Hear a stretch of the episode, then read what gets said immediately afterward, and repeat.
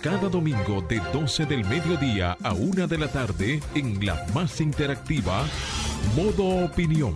Una propuesta informativa donde podrás conocer los temas de actualidad política, empresarial, social y cultural, debatidos desde otra perspectiva. Modo Opinión, una propuesta informativa diferente.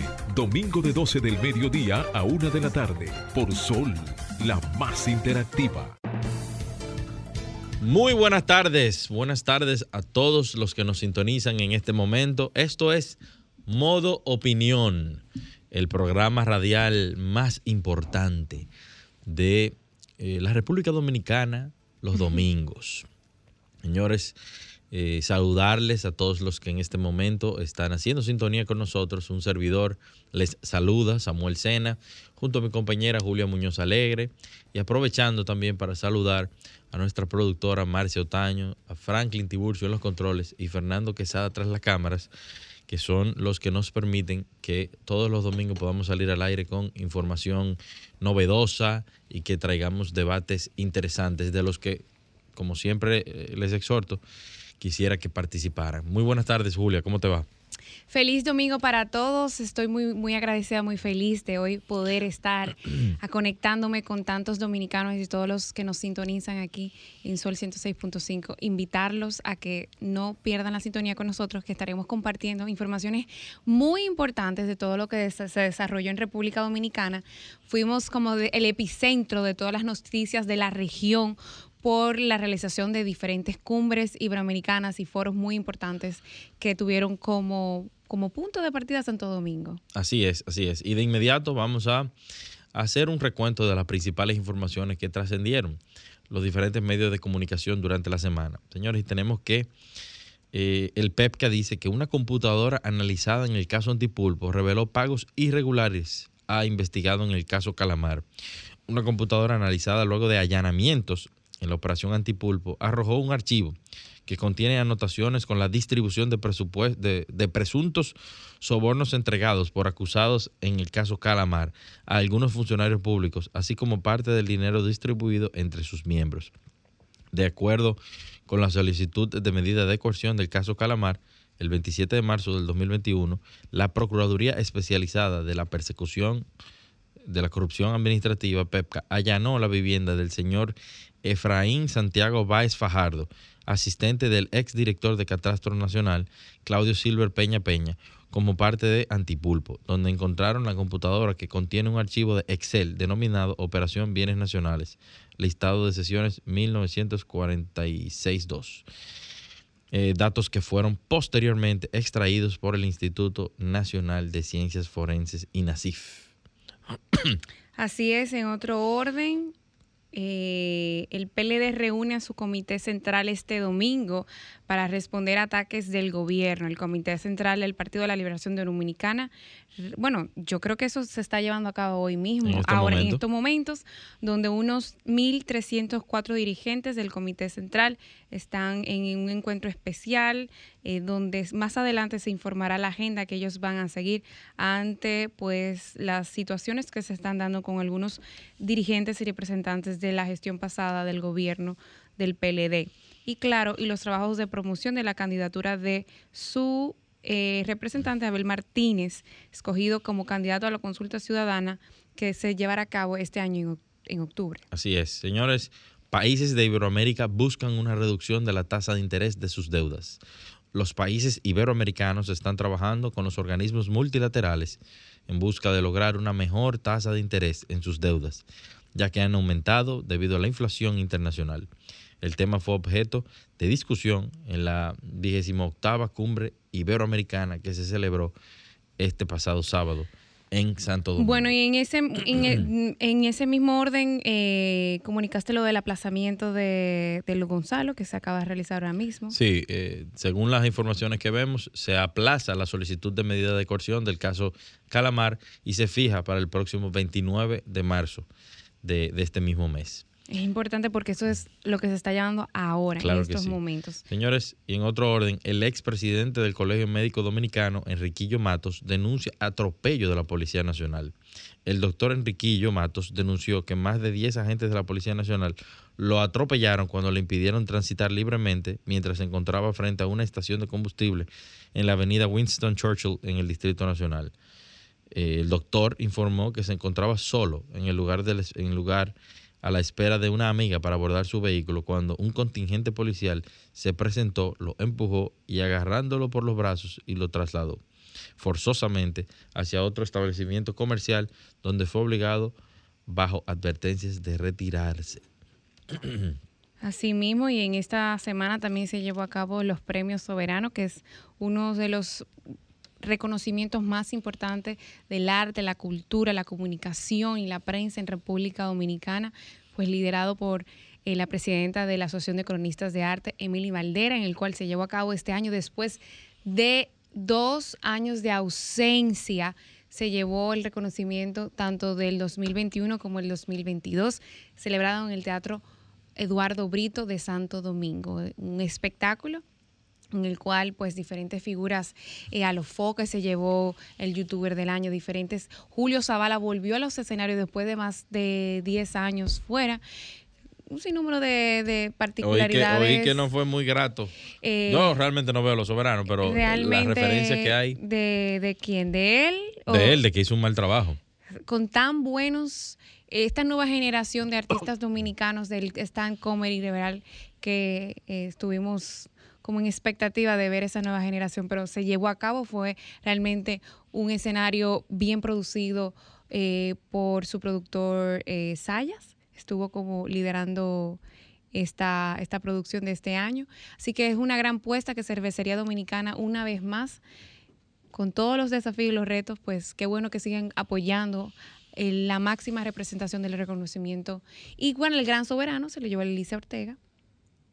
Eh, y también eh, nuestro querido, el rey, el papá de la bachata.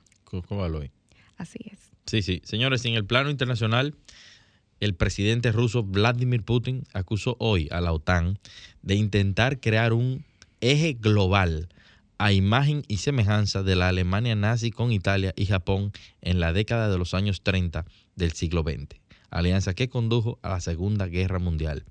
Dijo que ¿qué hace Estados Unidos? Ellos crean nuevas y nuevas alianzas, lo que da argumentos a los analistas occidentales a hablar de que Occidente construye nuevos ejes, aseguró Putin en las declaraciones a la televisión pública. Así. Y también en otro orden interesante, El Salvador anuncia apertura de oficina en Haití.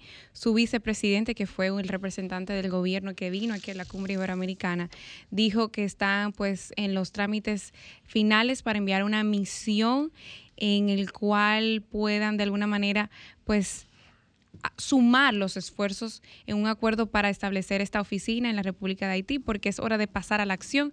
Ha dicho, ha dicho que hay muchos discursos, muchas resoluciones, pero que están comprometidos con el caso de Haití y que están en los, vamos a decir, en los, en los preparativos finales de los acuerdos diplomáticos para poder establecerse. Esto es muy importante porque también en esta cumbre, pues muchos se han manifestado las situaciones eh, de los países iberoamericanos y cómo pueden pues, sumarse a la solución del, vecino país de Haití. Así es, señores, en otra en otro orden, el Ministerio de Medio Ambiente informó que durante el sábado pasado se han registrado múltiples incendios forestales a nivel nacional, la mayoría causados por actividades agropecuarias como la quema de conucos el encargado del Programa Nacional de Gestión y Manejo del Fuego, Jerónimo Abreu, manifestó a Diario Libre que tienen registros de siniestros en Bonao, en La Cuava, que queda en Santo Domingo Norte, en la zona fronteriza, en San Juan hay tres y en Villa Altagracia. Así que eh, eso es importante de resaltar. Señores, vamos a una pausa y continuamos aquí en modo opinión.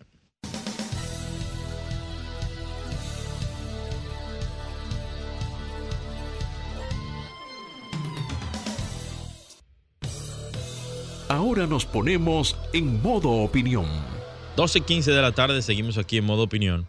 Señores, y la tarde de hoy yo quiero reflexionar sobre la sociedad civil organizada en República Dominicana. Particularmente soy una persona que milita y que, que trabaja en, en, organizaciones de la sociedad, sociedad civil organizada con la finalidad de promover desarrollo económico y social en República Dominicana.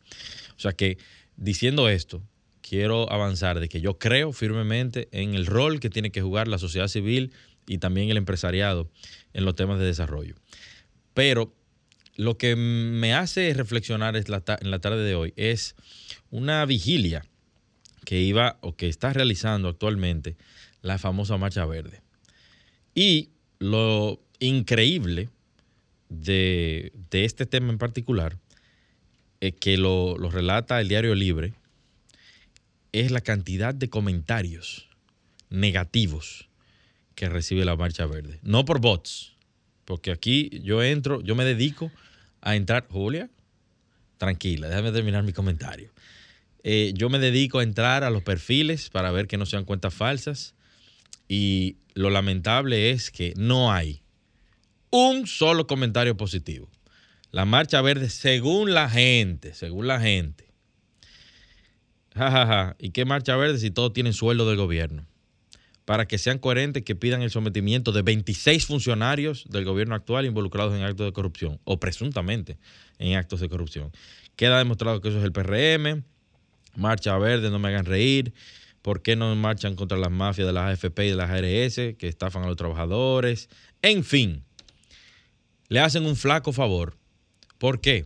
Porque muchas organizaciones de la sociedad civil que en un momento marcharon por eh, porque se elimine la corrupción, porque se, eh, se contrarresta y se combata por el rescate de los verdaderos valores, muchos de ellos son esos activistas de ese movimiento, porque creo que no tiene personalidad jurídica, terminaron siendo, señores, funcionarios del gobierno o empleados del gobierno.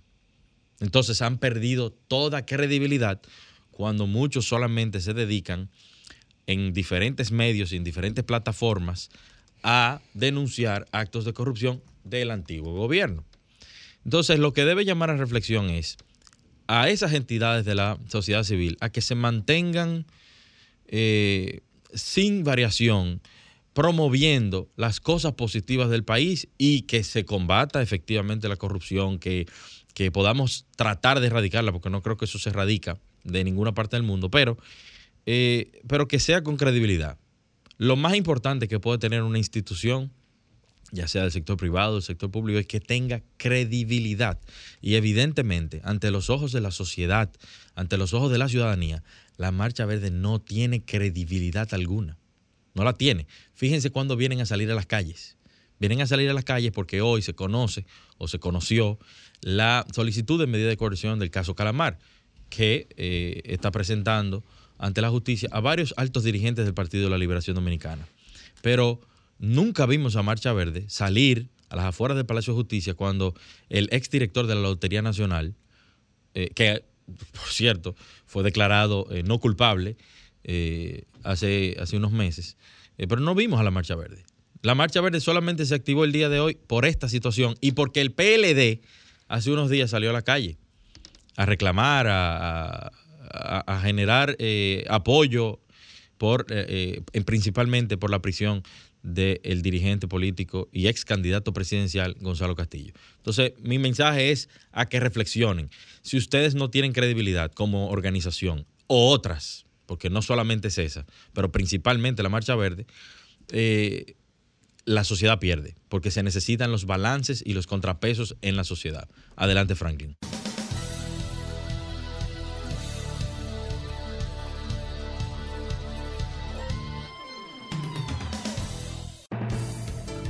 ...12.19 de la tarde, seguimos aquí en modo opinión y ahora con los comentarios de Julia Muñoz Alegre. Muchísimas gracias, Samuel. Y en esta ocasión voy a dividir mi comentario pues eh, como comenté al principio del programa, quería hacer un, compartir un poco de qué fue que se llevó a cabo, cuál fue la conclusión de la vigésima octava cumbre de jefes y jefas de Estado Iberoamericana que se llevó aquí en Santo Domingo, República Dominicana, y que trajo y que llevó a la realización de más de 16 acuerdos iberoamericanos en diferentes ámbitos. Y es importante destacarlo porque incluyeron temas que ayudarán a trabajar de manera en conjunto entre los países y que alinearán algunos, algunas ideas que estaban muy dispersas y claro, la lucha democrática que tiene la región en diferentes aspectos y países centroamericanos. Es por eso que quería pues rescatar un poco esas conclusiones, esas ideas que se, lleva, que se presentaron ayer sábado y que era importante pues eh, a las personas que no han tenido conocimiento después que conozcan qué fue lo que se realizó y cuál es la importancia de estos espacios que muchos critican, pues, pues se lleva el, el, país anfitrión, que en este caso es República Dominicana, lleva la carga un poco pesada a nivel económico, pero sin lugar a duda nos posiciona en la región como referentes, como líderes en, en, en, en la realización de esta cumbre. Y específicamente 22 países de Latinoamérica junto a Portugal y España estuvieron aquí representantes, entre ellos 24 dignatarios que participaron, 15 jefes de estados, 9 representantes estatales, también estuvo pues como observadores de diferentes países como Alemania, Italia, que estuvieron representados por sus jefes diplomáticos de aquí de misión. Y por otro lado también en lo que tiene que ver los instrumentos que se llevaron a cabo, entre ellos se encuentra la Carta Medioambiental Iberoamericana, la Ruta Crítica para alcanzar una seguridad alimentaria incluyente y sostenible en Iberoamérica, la Carta Iberoamericana de Principios y Derechos en Entornos Digitales, un comunicado especial sobre arquitecturas financieras y también eh, la Declaración de Santo Domingo, que abarca un programa de acción de esta cumbre, más el tercer plan de acción cuatrienal de la cooperación iberoamericana, PASI, un periodo del 2023 al 2026. Y también con esto, 16 comunicados especiales con propuestas en el ámbito económico, social, de energía sostenible, así también la recuperación en sectores como el turístico, que la mayoría de los países americanos pues realmente eh, aportan y es de muy, muy de alta importancia para el desarrollo económico de estos. También hay instrumentos de alto nivel político, como eh, mencioné, cuatro instrumentos que ayudarán a trabajar en diferentes aspectos y entre ellos está que la Declaración de Santo Domingo incluye también eh, temas políticos de desarrollo democrático. En esta también van a trabajar de manera conjunta la seguridad alimentaria, como saben que es una de las prioridades del gobierno eh, de Luis Abinader, y entre ellos también eh, agregarán en esta, en esta declaración algunos aspectos que no se han cumplido de la Agenda 2030 de Desarrollo Sostenible, que está solo a siete años de cumplir su plazo de implementación. También está el compromiso de la transversalización de la igualdad y la equidad de género en todas las acciones de la comunidad iberoamericana, así como la inclusión de la perspectiva de género en todas las acciones que se llevan a cabo. Es importante también pues eh, reconocer el objetivo estratégico de esta cumbre en el cual los diferentes jefes de estados aprovecharon como dije al principio, para hacer declaraciones importantes, y yo lo voy a comentar en mi segundo comentario, en el cual tiraron algunas par de, pullitas que son muy interesantes eh, en el marco de esta cumbre. La comunidad de los países iberoamericanos destacaron tres pilares importantes, que fue la generación del respeto de más derechos, la creación de más oportunidades de empleo formal y económico y la incorporación de nuevos actores a la mesa. Esto terminó en el día de ayer, en el cual se hizo el traspaso a Ecuador, la Secretaría Pro Tempore de la Conferencia Iberoamericana, y se acogerá el año que viene en esta cumbre que tiene como lema innovación, inclusión y sostenibilidad americana. También en el marco de esta cumbre se, se llevó a cabo el Congreso de Jóvenes Empresarios eh, Iberoamericanos, también el Foro Empresarial, que estos 22 países trajeron los más importantes representantes y empresas del sector privado en cada país. Tengo entendido que la delegación más grande fue la de Ecuador con 30 empresarios, o sea que fue un importante epicentro llevado a cabo en Sanssouci por el CONEP. Tengo que reconocer la apuesta del sector privado. Cumplieron con su labor y eso hay que reconocerlo porque el sector privado en la recuperación económica del país fue fundamental para el desarrollo y la sostenibilidad. Julia, voy a tener que hacer un corte y seguimos ahora en modo opinión.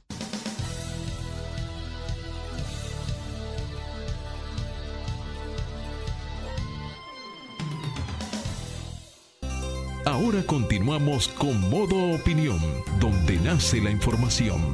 12.30 de la tarde y seguimos aquí en modo opinión. Así es, muchísimas gracias. Tenemos en cabina a dos eh, jóvenes que están aquí en el país por el Foro Regional de Juventud y Democracia de la red Latinoamericana de Jóvenes por la Democracia. De Nicaragua tenemos a Junova Acosta, que es directora ejecutiva, presidente suplente de esta red, pero también del Consejo Ejecutivo de la Alianza Cívica por la Justicia y la Democracia. Y también en Venezuela está Michael Linares, que es activista y defensor de los derechos humanos. Muchísimas gracias por acompañarnos. Vamos a iniciar eh, con... El, Junova, que está aquí. Cuéntanos eh, cuál ha sido el marco de tu visita a República Dominicana y también la situación, porque tengo entendido que eres exiliada nicaragüense en Costa Rica. Y es importante edificar a los que nos escuchan cuál es la situación de Nicaragua en estos momentos, que se dice mucho y, el tema de la, de, la, vamos a decir, de la difusión de la información ha sido como un poco eh, secuestrada allá en Nicaragua. Bienvenida. Gracias Julia por el espacio de estar acá comentando acerca de la situación actual de mi país.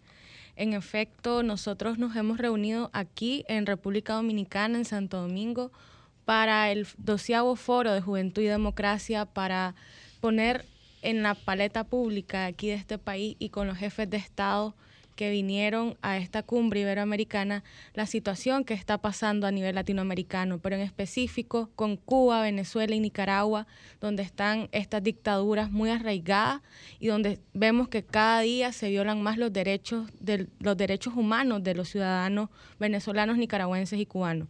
Actualmente en Nicaragua hay un destierro de 222 presos políticos el 9 de febrero, donde Ortega violó completamente los derechos ciudadanos y políticos de estas 222 personas. Eh, también no le bastó de quitarles la nacionalidad y desterrarlos del país, quitándoles todos los bienes eh, que tenían ellos en Nicaragua. ¿Y eso es posible? En Nicaragua o sea, el marco jurídico de Nicaragua permite eso o simplemente se lo pasa y no le importa. En un nada? Estado de Derecho no fuese, de Ortega. no fuese posible, pero Ortega, teniendo el control de todas las instituciones del Estado, puede hacer lo que él quiera. Nicaragua nosotros le decimos el país de las maravillas porque estas dos personas que están destruyendo nuestro país pueden hacer lo que se les dé la gana con la constitución política y pasando por encima todos los derechos civiles y, y, ciudadanos que tenemos como nicaragüenses. También otro caso que tenemos ahorita actualmente es la persecución política a la Iglesia Católica. Allá no podés hacer una procesión eh, de la iglesia ahorita que viene Semana Santa que a nivel mundial es, es una semana donde se celebra la Pascua, donde se celebra la resurrección y todo de, de Jesús. No se puede en Nicaragua porque está totalmente prohibido, porque cree que la iglesia es un ente de la oposición para desestabilizar. Como toda tiranía. Exactamente. Explícanos algo. ¿Cómo es que tú estás exiliada en Costa Rica? Para el gobierno, ¿qué tú hiciste para merecer este exilio? Bueno, primeramente la juventud nicaragüense hemos sido un hito del 2018 a la fecha, que siempre creo que a nivel latinoamericano hemos hecho historia los jóvenes, tanto en Cuba, Venezuela. En, en, Cuba tenemos más de mil jóvenes presos políticos que son la mayoría juventud. Y en Venezuela, pues hemos visto que las marchas las han encabezado los jóvenes. Nosotros hemos tenido un rol protagónico en el tema del diálogo y la negociación en el 2018 y 2019, donde nosotros tenemos esa legitimidad del pueblo nicaragüense. Y por ende Ortega le tiene miedo a esa juventud crítica, a esa juventud que tiene el respaldo de la población y que también hemos estado como acá haciendo incidencia internacional para elevar la voz de lo que está pasando actualmente en nuestro país. Excelente. Y en el caso de Venezuela, ¿cómo ha sido eh, hasta hoy? Yo sé que se hemos conversado bastante, todo el mundo a nivel, eh, vamos a decir, de la región ha, sido, se ha, conoce de cerca la situación de Venezuela. Tengo entendido que hay una, eh, una emigración de más de 7 millones de venezolanos que se encuentran distribuidos por diferentes partes de la región. Al día de hoy, ¿cuál es la situación actual de Venezuela? Bueno, buenas tardes, agradecido por esta invitación esta ventana de información en la cual podemos manifestarnos, cosa que muy difícil podemos hacer en nuestros países debido a la persecución y al cierre de la libertad de expresión. En Venezuela, los medios de comunicación se autocensuran debido a que a través de un organismo llamado CONATEL persigan a los medios de comunicación en donde se emitan opiniones, comentarios que sean disidentes a la línea del régimen imperante que existe allá desde hace más de 22 años, que es la dictadura de Nicolás Maduro, desde donde se exporta el, dolor para toda América Latina de estos más de 7 millones de venezolanos que están regados por todo el mundo. Una de las migraciones más grandes eh, de la historia y que, como bien lo mencionabas, eh, se puede conocer mucho de lo que está pasando en Venezuela, porque cada venezolano que está por fuera busca de alguna u otra manera ayudar a resolver a su familia lo que está viviendo en Venezuela. El régimen de Nicolás Maduro en Venezuela busca dar una sensación de normalidad, de que en Venezuela no está pasando nada, asistiendo a estos eventos, mandando delegaciones, Em, que al final no llegó. Él tenía previsto llegar a República Dominicana y después se presentó su disculpa por el tema del COVID. Y, exacto. Y a través también de todo el monopolio de comunicación que tiene Venezuela, no solamente a lo interno, sino al exterior. El régimen de Nicolás Maduro tiene demasiado dinero, a pesar de que han destruido la renta petrolera, eh, tienen demasiado dinero y de allí esta semana eh, los hechos de corrupción, que hay informes, eh, eh, artículos periodistas que asciende a más de 28 mil millones de dólares. Una cantidad en la cual con ese dinero se podría resolver mucho lo que está pasando en Venezuela, pero que eh, la, mm, el tema de querer mantenerse en el poder a, costa del dolor de los venezolanos y lo que ha llevado a que muchos venezolanos busquen oportunidades fuera del país que allá no pueden resolver. Bueno, es una situación muy lamentable lo que están viviendo muchos de nuestros países amigos, y esperamos que, que la democracia se imponga en algún momento. No hay no, ningún mal dura 100 años ni hay un cuerpo que lo resista. Y claro, y, qué bueno que existen plataformas como la Red Latinoamericana, todos estos encuentros, las cumbres, los foros, que son espacios, vamos a decir, dentro de tanta crisis y tanto caos, de visibilizar las situaciones internas de otros países que de alguna manera no son conocidos. Y agradecemos que dentro de su agenda hayan venido a compartir con República Dominicana y con todos los que nos escuchan alrededor del mundo. Muchas gracias por, por haber venido y nos reiteramos a la disposición como medio y, y a nivel personal en lo que ustedes necesiten para colaborar. Así es. Gracias. Vamos a una pausa y continuamos aquí en modo opinión.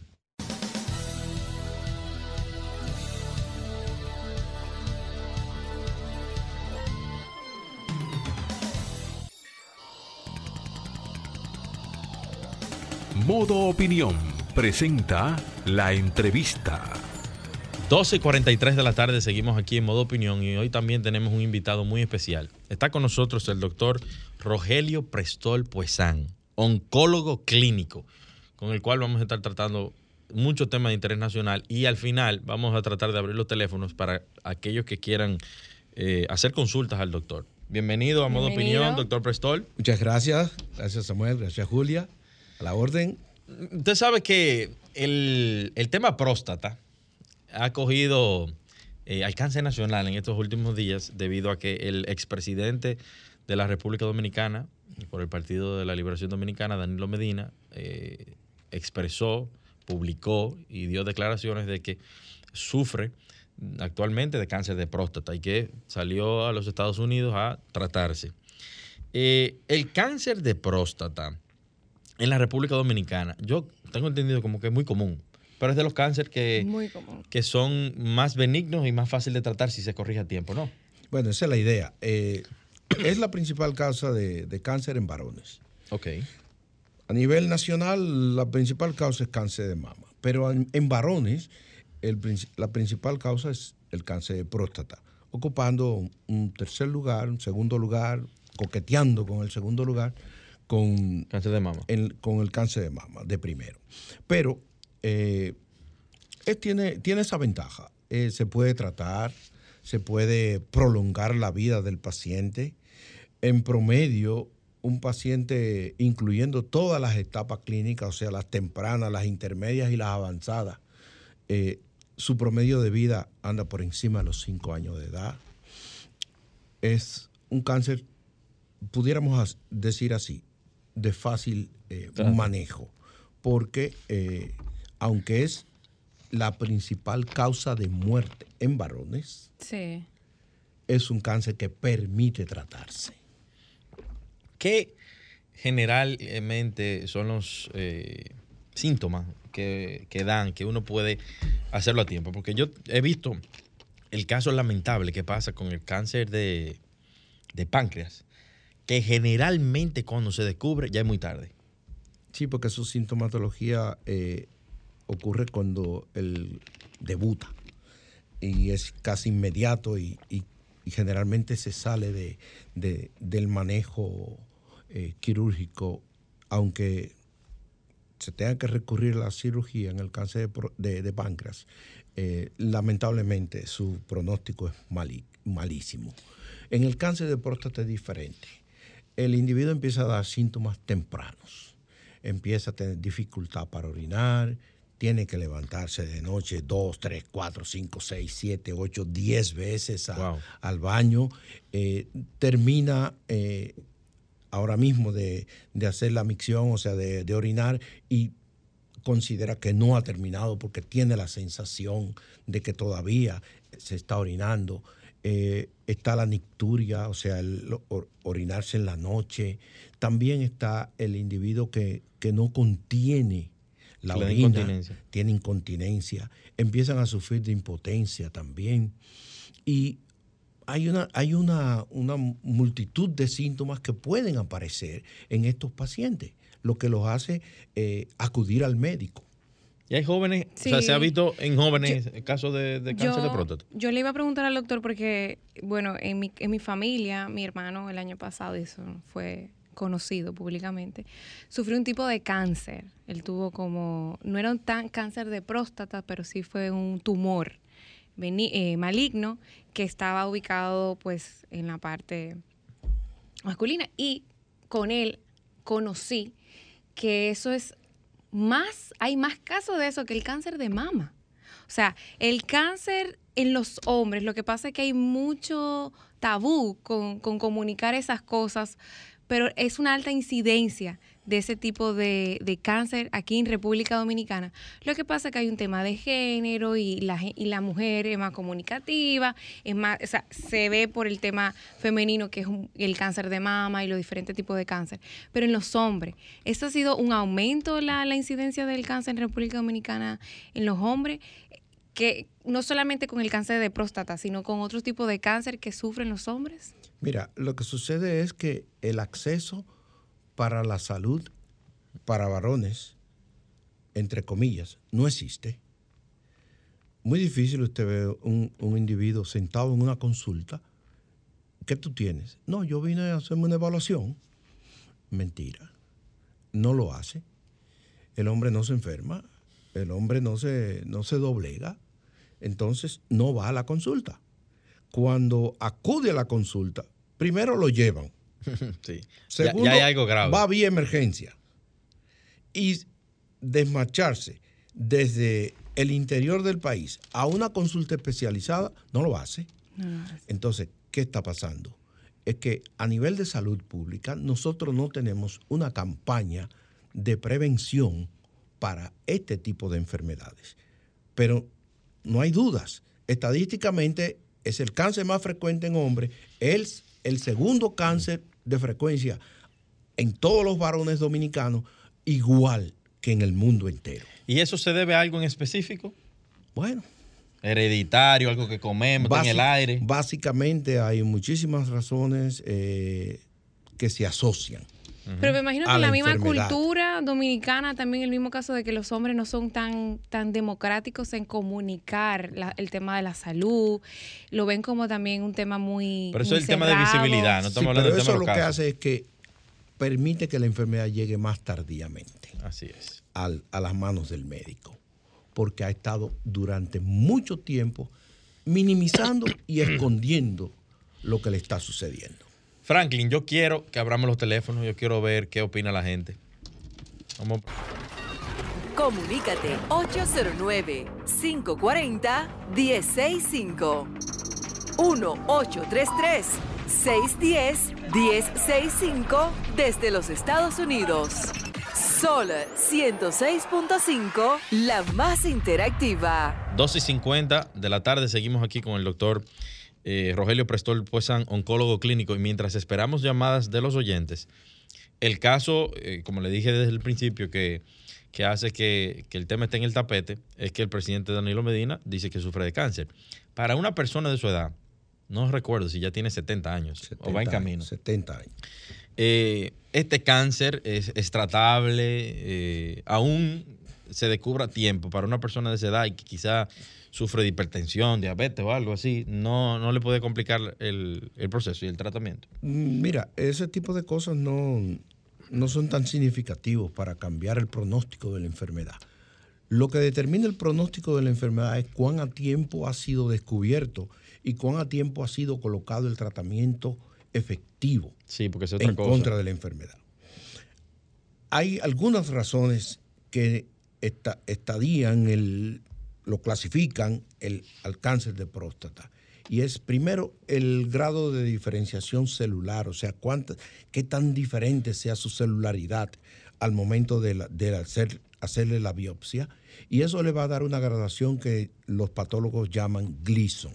Gleason. Gleason. Entonces, el Gleason por debajo de 6 y con un PSA, o sea, una prueba de antígeno prostático específico que se hace en sangre, pues establece un, una barrera. Si esa prueba de PSA está por debajo de 10, con un Gleason por debajo de 6, y el Gleason se mide del 1 al 9, entonces ese es un, un, un, cáncer que está en una condición restrictiva. O sea, ese cáncer está localizado, está operable, está de baja eh, capacidad de diseminación, pero si ese PSA está por encima de 20 y ese Gleason pasó de 6 y está en 7, en 8 o en 9, quiere decir que esa enfermedad no está localizada, por tal razón el tratamiento no debe ser solamente abocado a una cirugía o a la radioterapia, sino que tiene que haber en combinación con otras cosas el manejo de la enfermedad. Pero aún así, en esas etapas clínicas intermedias y avanzadas, el oncólogo puede darle a ese paciente por encima de los cinco años. Una pregunta. Y en que, más del 90% de los casos. Cinco años. Bueno, para mí no es tanto tiempo, pero... o sea que, que, ya desde los 25 años pues, se pueden hacer ese tipo de pruebas. No, de... no sí, lo sí. recomendable es la evaluación a los 40 años. Ese pero, es el regalo pero ya no, que la, debe ya no, todo no esa, evaluación del tacto. Sí, todavía sigue Hay siendo que así. hacerse Hay- la hay evaluación nuevas- manual, Tecnología. la evaluación Nuevas tecnologías. eh, en sangre y si hace falta algún otro estudio de imágenes complementario, Sonografía. también debe realizarse. Ahora, ¿qué aporta eso? El asunto es que si hay alguien en la familia, abuelo, papá, hermano, que ha tenido la enfermedad 20 años antes de la fecha de aparición de la enfermedad en ese familiar, debe realizarse la evaluación, independientemente de qué edad usted tenga. Puede tener 20 años, pero si a mi papá le apareció a los 40, ya yo a los 20 debo realizarme la evaluación. Doctor, se nos acaba el tiempo, pero recomendaciones para, para los oyentes y principalmente a la gente joven como ¿Y yo. dónde yo, se encuentra yo digo que yo soy un, un paciente pésimo. Yo solamente voy cuando me están llevando porque estoy casi inconsciente. Eso es característico de todos los varones, sobre todo en República Dominicana. El dominicano, el varón dominicano. No, no, pero yo realmente tengo miedo de todos esos procedimientos. Y que me digan mala noticia y, y. Pero recomendaciones. Bueno, eh, obviamente la primera recomendación es una vida sana. Alimentación adecuada, baja en grasa, ejercicios Qué barbaridad. y baja en dulces. Como en dulces. Sí, dulces, En azúcares. dulces, azúcares. Esos chocolates que tú te comes constantemente, Esa esa es una. pizza, que eso La- se, se vuelve en azúcar. Exacto. La harina. La otra es el- la evaluación médica. No le tenga miedo. Vaya, chequeese. Que hace falta chequearse. Y, por consiguiente, eh, previendo la enfermedad, o si ya apareció, descubrirla en las etapas iniciales. Inmediatamente aparecen los síntomas. No lo minimice. Acuda al médico. Bueno. Señores, muchísimas gracias al doctor Prestol. ¿dónde está, doctor, ubicado? Bien, yo soy el coordinador de oncología de Oncocer, que está en la Correy Sidrón número 7. Ese es un centro privado. Ya saben, al lado de, del INCAR, creo que. Correcto, al lado del INCAR. Ya saben dónde encontrar al, al doctor Prestol, oncólogo clínico. Ojalá no tuviesen que ir solamente a evaluaciones y no a recibir malas noticias. Eh, esto fue todo por hoy. Continúen con arquitectura radial. Adelante.